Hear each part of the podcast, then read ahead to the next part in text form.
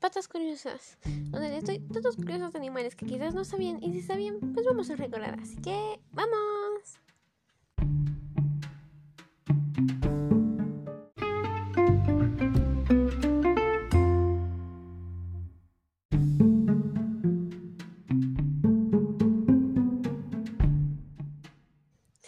El día de hoy hablaremos de dos animales que se mantienen en la tierra. Así es. Y por tierra, digo literalmente que se mantienen en la tierra.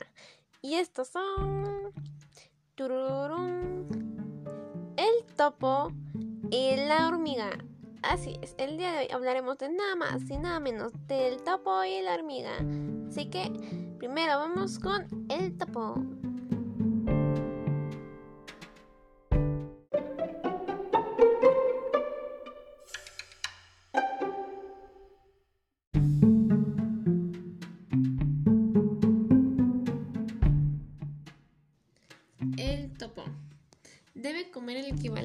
De su peso corporal.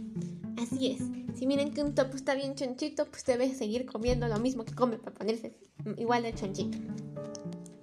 Son carnívoros, se alimentan de lombrices, insectos o pequeños roedores. Son animales solitarios y solo salen para aparearse. De ahí regresan a sus cuevas. Son unos antisociales.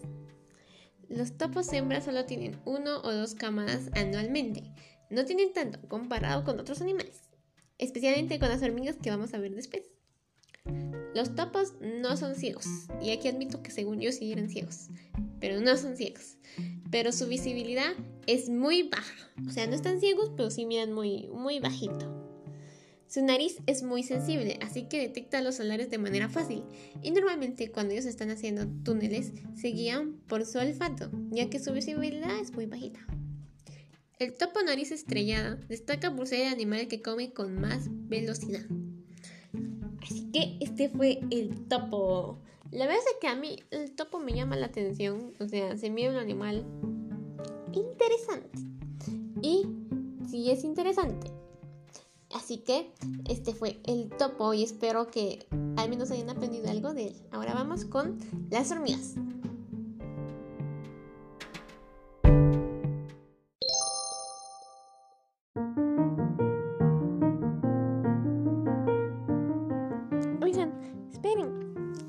¿Por qué no, antes de seguir escuchando mi podcast, van a la panadería de Sweet Sweet a comprar pan rico, suave y delicioso? qué mejor lugar que comprar su pan. Sweet, sweet.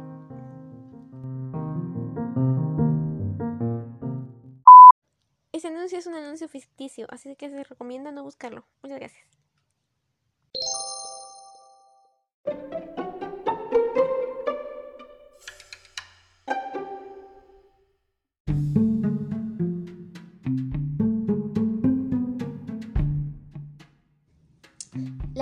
Hormigas, estos animales que todos nosotros conocemos y hemos visto por ahí, incluso hemos jugado, de hecho cuando yo era pequeña iba al colegio, miraba las hormigas ahí, como que uno se agarraba una en la mano y como que así, ¿verdad?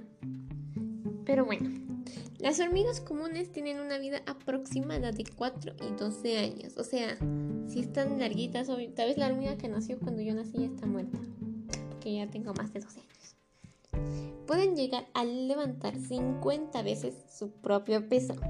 Así es, o sea, yo no podría levantar ni 50 veces mi propio peso, pero ellas pueden llegar a levantar. ¿Ustedes podrían llegar a levantar 50 veces su propio peso? ¿O más veces? La hormiga reina puede poner entre 800 y 1500 huevos al día. Exactamente, al día pone O sea, la hormiga reina solo vive poniendo huevos. De eso trabaja. ¡Wow!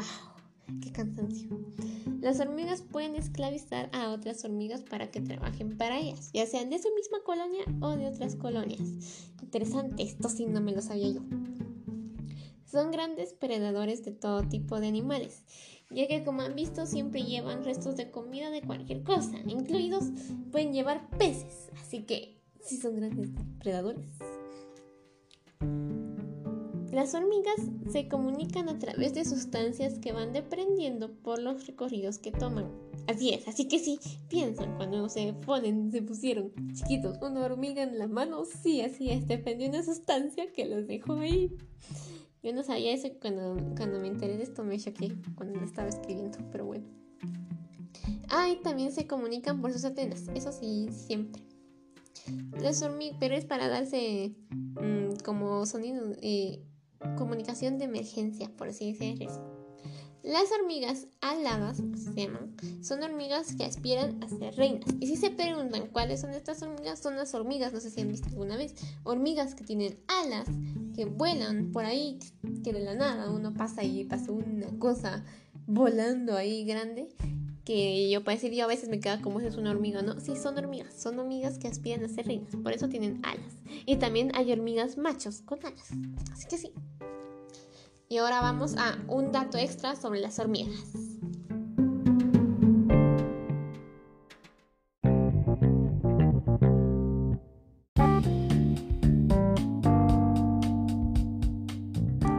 Muy bien, y dato extra es, las hormigas pueden convertirse en zombies. Así es, escucharon bien, zombies. Y esto es porque existe un hongo capaz de infectarlas y apoderarse del control de su cuerpo. La verdad es que yo le hice este hongo, pero no me acuerdo cómo se llama, pero es un hongo. Así que, si quieren saber más, pueden buscar hongo que convierte a las hormigas en zombies. llegó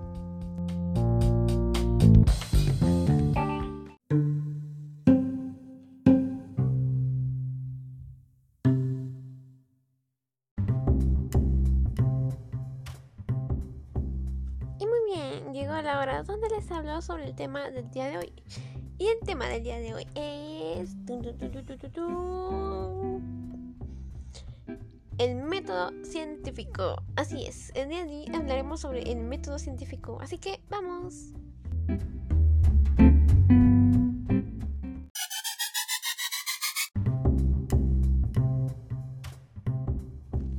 Así que el método científico este método lo hemos visto todos en algún punto de nuestra primaria. Yo también lo vi, pero sinceramente ya no me acuerdo. Como yo no me acuerdo, me voy a refrescar el cerebro yo también. Y también, si ustedes no se acuerdan, se los voy a refrescar a ustedes. El método científico es una metodología que nos ayuda a saber si algo es falso o verdadero. Específicamente, si tenemos una investigación y queremos saber qué tan cierta y qué tan falsa es, este método nos puede ayudar. Así que este método es muy útil para, puedo decir, en la primaria se hacen, eh, se hacen experimentos, al menos en mi colegio se hacían experimentos. Entonces aquí puedo meter esta metodología. O incluso para saber sobre algún chismecito, si ustedes quieren saber si es cierto o verdadero, pueden tal vez utilizar esto, tal vez, nunca lo he utilizado.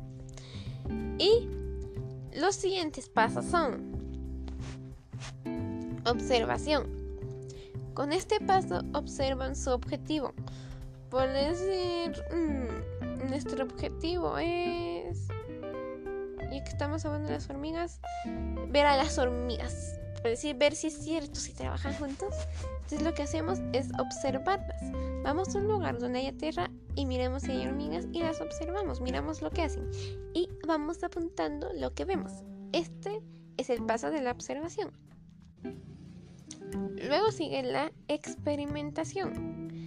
En este paso, como su paso lo dice, digamos, eh, vamos a experimentar. Así que obviamente no es de que vayan a ver a la hormiga, ¿va? Sino que lo que pueden hacer tal vez es agarrar unas cuantas hormigas, ponerlas en un lugar juntos, poner una miga de pan y ver qué hacen. Algo así. Eso sería experimentación. No disecarlas y abrirlas. Eso no. Luego tenemos la formulación. La formulación es donde creamos la pregunta que tenemos sobre las hormigas. Por decir, ¿trabajan juntas? Eso es lo que hacemos en la formulación. Vamos creando preguntas sobre de las hormigas. Trabajan juntas, se llevan bien, esto, otro, esto y esto. Exactamente. Y de último sigue la hipótesis. La hipótesis es donde vamos viendo, eh, como creando respuestas a la formulación. Entonces tenemos la hipótesis de que, ah, sí, sí es, sí, sí es cierto que esto, esto sí puede ser cierto. No, no puede ser cierto. pero la hipótesis solo es una como una respuesta a la formulación que no está verificada aún. Solo es algo que por lo que experimentamos y vimos podemos decir que sí y no. No es que sea cierto 100% o no. Así que esto fue el método científico. La verdad es que no tengo mucho que hablarles de esto, ya que la mayoría lo vimos en primaria. Pero les di lo básico del método científico, claro. Que si ustedes miran que no tengo un paso, me salté un paso, no es porque yo lo haya querido hacer, sino que, mm, pues decir, cada persona le ha enseñado el método científico diferente. Por decir, yo he visto Ah, aquí puedo crear mi formulación. Miren, miren, miren. Aquí puedo seguir los pasos. Observación. Yo he visto que eh, otras personas, cuando les preguntan el método científico y todo, como que te responden con otros pasos. Y yo es como, ah, pero yo me sabía estos pasos. Entonces me quedo pensando. Y aquí viene la experimentación. Entonces yo le pregunté a las personas, ah, sí. Entonces, vos, vos cómo dijiste que te sabes el método científico. Y pues ellos me responden, ¿verdad? Ellos me responden con pasos diferentes. Entonces aquí yo voy viendo y digo, ah, ahí hice mi experimentación, preguntándole a las personas eh, el método científico para que me respondan y ver si, ver si coinciden con los que yo me sé, los pasos del método científico. Después sigo con la formulación, donde empiezo a preguntarme por qué se saben otros pasos científicos, ¿Por qué no son los mismos? ¿Por qué yo me sé otros? ¿Acaso me enseñaron mal o acaso ellos le enseñaron mal? Tipo algo así. Entonces, esa sería la formulación. Luego viene la hipótesis, donde pienso, ah, no, puede ser que en colegios nos enseñaron diferentes. A él le enseñaron esto y esto y a mí esto y esto. Pero ambos deben ser iguales. Ah, el último paso que se me olvidó. Conclusión que es donde ustedes escriben todo lo que vieron de su experimento y de su investigación. Ahí escriben su conclusión y ya escriben la hipótesis ya ciertamente si es verdadero o falso. Eso ya es ya lo escriben ahí. Entonces después de hacer mi hipótesis, que es esa de los alumnos, ustedes en diferentes colegios nos enseñaron, escribo mi conclusión donde pongo, por ejemplo, yo me sé diferentes pasos del método científico y yo, no, si hay alguien que se llama Juanito, perdón, y Juanito también se lo sabe. Entonces, a él le enseñaron diferente en su colegio y a mí diferente en mi colegio. Sin embargo, ambos métodos son funcionales. Así que mi teoría de que nos enseñaron diferentes es cierta, pero que funcionan igual también es cierta. Esa sería mi conclusión. Así que así es como ustedes hacen el método científico. Eh, y espero que les haya servido y que lo pongan en práctica en el futuro si quieren averiguar algo, una investigación que les pongan a hacer. Así que, sí, eso fue todo.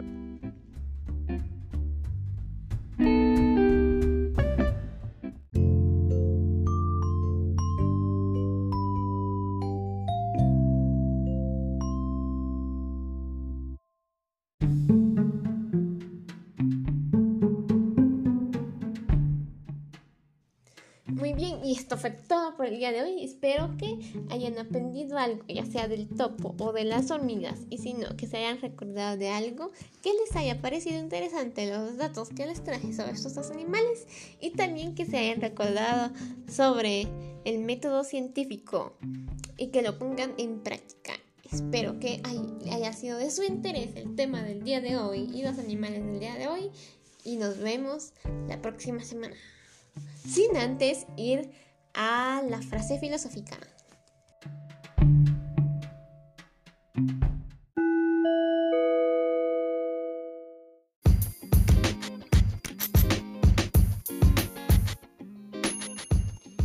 Y la frase filosófica de esta semana dice así. El comportamiento humano fluye de tres fuentes principales. Deseo, emoción y conocimiento. Fue dicha por Platón. Así que aquí los dejo reflexionando si es cierto o no. Utilicen el, utilicen el método científico que aprendimos hoy. Y con esto me despido. Chao, chao.